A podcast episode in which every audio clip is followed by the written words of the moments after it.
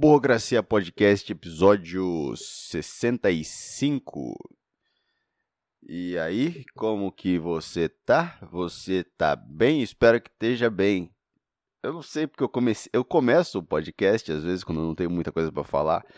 Eu não sei muito bem como introduzir o tema que eu já tenho em mente antes de gravar, então eu fico enrolando e pensando, espero que você esteja bem. Eu não espero porra nenhuma, mas eu também não espero que você esteja mal. Então eu acho que eu tô meio equilibrado aqui com o meu, o meu karma, com os meus cristais de energizar. Toda vez que eu vejo alguém falando de cristal de energizar, eu acho que é brincadeira, sabe? Alguém sabe onde energiza cristal? Alguém sabe me dizer onde, onde eu levo o meu cristal para energizar? o meu negócio transparente que eu comprei de um hippie. Ah, sim, você leva para outro hippie. Outro hippie vai lá energizar para você. Eu prefiro muito mais aquele copo de água que a mãe deixa em cima da TV enquanto tá passando a missa. Aí eu tomo e me sinto benzido.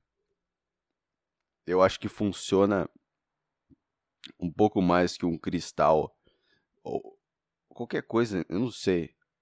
Eu não sei. Mas se você energiza cristal, Saiba que você é bem-vindo aqui no Burocracia Podcast. A gente não tem preconceito com a ignorância. A ignorância aqui é, é bem-vinda. Esse podcast, ele, ele vem, ele passou a existir porque eu me inspirei em outros formatos de podcast que também aplaudem a ignorância. Então, seja muito bem-vindo aqui. Se quiser gravar uma entrevista um dia, senhor energizador de eu adoraria fazer isso. Será que eu consigo achar algum idiota, quer dizer, algum cara que energiza cristal para vir falar no podcast? Ah, seria legal, cara. Eu tenho que até estourou o microfone aqui. Pera aí, deixa eu mexer na, na mesa. Aqui. Ah, ah. Tô com medo de mexer, cagar tudo. Ah. Tá bom. Trazer um cara que energiza cristais para falar sobre as dificuldades que ele tem no mercado de trabalho devido ao coronavírus. É porque antes eu energizava vários cristais felizes todos os dias, mas agora com a pandemia as pessoas estão cada vez mais retraídas e não saem de casa para energizar os seus cristais. Ai, ai, ai, ai, ai, ai. tudo bem, tudo bem. Bom, que eu tava. Tava. Aí. Eu tô gravando em vídeo só pra mostrar minha TV nova, tá? Meu monitor novo. Porque eu passei a vida toda assistindo coisa aqui. Eu passei os últimos cinco anos assistindo tudo e jogando e trabalhando nessa tela minúscula. Que abrir um Adobe Premiere aqui, cara. Pra quem sabe o que eu tô falando, abrir um Adobe Premiere nessa TV aqui é maravilhoso. É lindo, cara. Qualquer coisa, colocar um flow, um flow podcast é, é, é legal, é, porra, eu gosto. Então é isso. E eu tava assistindo. Tava assistindo aqueles clássicos documentários do cara que foi estudar cinema, sabe? Sabe o moleque que foi estudar cinema? Vou estudar cinema para salvar o mundo com a minha arte. Isso que eu vou, eu vou salvar o mundo com a minha arte. Aí ele vai lá na faculdade de cinema, no curso de cinema, na escola de cinema. A puta que pariu começa a estudar. Ele percebe que talvez ele não vá conseguir salvar o mundo com a arte dele, com o cinema dele, com, a, com, a, com, o ponto de vista que ele tem, com as historinhas que ele, que ele escreve no caderninho que ele fica andando pra lá e pra cá com o caderninho, anotando as ideias. Eu tô falando de mim. Aí ele fala: "Vou fazer documentário, porque documentário, um documentário eu posso eu posso trabalhar com personagens reais que falam de problemas reais do mundo e não ficar fazendo ficção, porque ficção não vai resolver nenhum problema. Isso é a mentalidade desse cara. Eu falei que sou eu, na verdade não é. É só um tipinho que eu odeio que faz documentário e coloca na Netflix. Não sei como que o cara consegue colocar um documentário ruim. Como que é o nome daquele documentário? Nem tava na minha conta, tava na conta da minha namorada. Eu não sei como que é. Ah, eu não vou abrir aqui o um Netflix, porra. Mas aí eu fiquei puto. Que eu não conseguia. Que uma hora ele tava falando de. O que, que ele tava falando, cara? Eu nem lembro mais o que ele tava falando, só sei que era. Acho que ele tava falando das coincidências tal, das coisas que acontecem. Eu não, eu não lembro, tava. Puta. Enfim.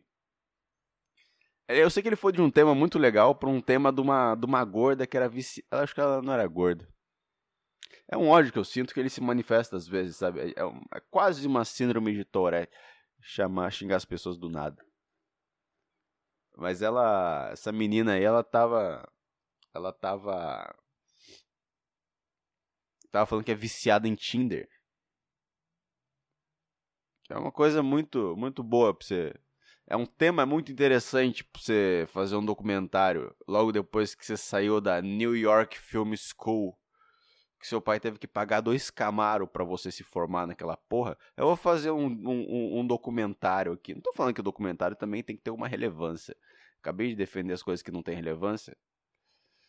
Tá bom, eu tava errado o tempo todo, desculpa. Eu tava errado, eu errei. Errei, em raciocinar dessa maneira. Talvez o ódio que eu sentia era só daquele cara específico que tava fazendo um documentário, porque ele era muito legalzão, talvez seja isso. E eu percebi, enquanto eu assistia aquilo, eu falei, eu não sou legalzão assim para interagir com todo mundo. Não consigo. Tento quebrar o gelo, não dá. Às vezes eu tenho que parar tudo que eu falei para explicar uma palavrinha, uma gíria. Porque eu tô entrevistando uma pessoa que é de outro lugar, que tem uma outra vida, que tem outro outra noção das coisas. E aí eu usei uma gíria, eu usei Zé, igual todo sorocabano usa. Zé. Eu não uso essa. Nossa. Olha, cara não usar essa gíria é muito bom. Ser uma pessoa que não usa a gíria Zé. Mas tem uma gíria que eu uso que é dog. Dog é legal. E aí, dog, beleza? Chamar as pessoas de dog. É engraçado. Eu tinha umas anotações para falar no podcast, mas como aquele, aquele clássico drama, como o podcast está sendo gravado em vídeo, o meu celular, que é onde eu anoto as ideias, está sendo usado. E não tem nada que eu possa fazer a não ser procurar o meu caderninho de ideias enquanto eu enrolo vocês. E eu já achei. Tá aqui, ó. Tá aqui, ó, o caderninho. Temos alguma coisa interessante, algum assunto engraçado, alguma coisa para essa semana, Caio? Será que temos? Será que temos algum assunto legal? Ah, nariz ruim, porra. Ah, é, eu, eu tive uma. Eu li uma palavra aqui, mas eu lembrei de outra ideia. Eu tava pensando num super-herói, tava querendo inventar um super-herói, só que com um superpoder que fosse assim.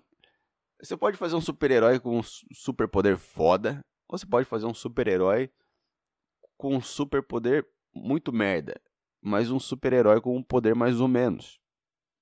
Aí eu fiz um super-herói que faz notas de 2 virarem notas de 100. Só que isso é um puta superpoder.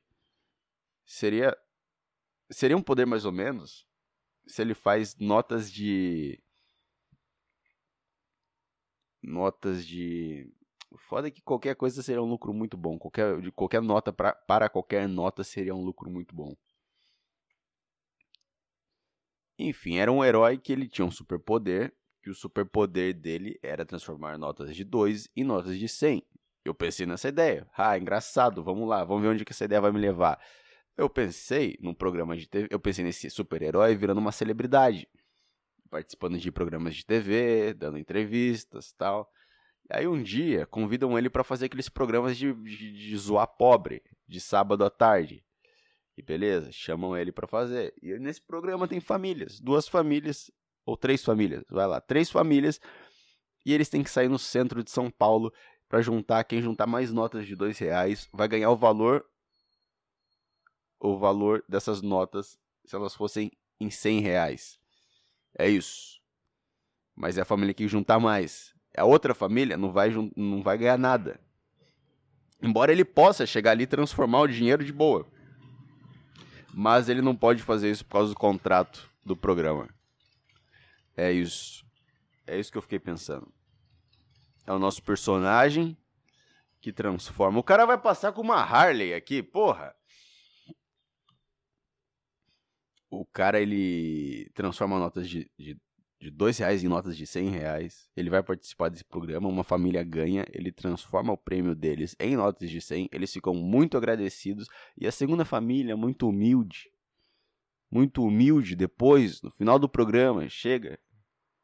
Senhor super-herói, nós somos uma família muito carente do interior e nós não temos dinheiro esse, participar desse programa foi uma das poucas oportunidades que a gente teve na vida e a gente não vai ganhar nada. Será que você poderia, pelo menos, transformar uma nota de dois reais em cem reais para que a minha família pudesse almoçar hoje? Por favor. E aí ele fala: Não, tá no contrato. Eu só posso com o prêmio do vencedor. E é isso que eu tava e era isso que, isso que faz parte da minha cabeça. Não, não tenta me convencer de que o PT não tava, de que o PT tava certo. Não chega para mim falar que o PT tava certo, porque isso não vai ocupar minha cabeça. Você pode me convencer. Você pode me convencer. Eu me conheço bem. Você consegue me convencer de que o PT tá certo. Mas você não vai me fazer pensar nisso o dia todo. E você não vai me fazer parar no meio da rua para protestar junto com os caras. Ah, quem matou Marielle? Pô, minha cabeça é piada o tempo todo. Eu tenho aquele macaco do, do, do, do pratinho batendo o tempo todo. É, fiquei meio triste agora com isso. Eu nunca serei um Thomas Shelby. É difícil lidar com isso, né? Você não é um, um Thomas Shelby, você é o Homer Simpson. Você é o Big Lebowski. Mas foi isso aí. Boa Gracia Podcast. Episódio de hoje foi o episódio 65. Valeu por ouvir. É isso aí. E... Epa, tchau.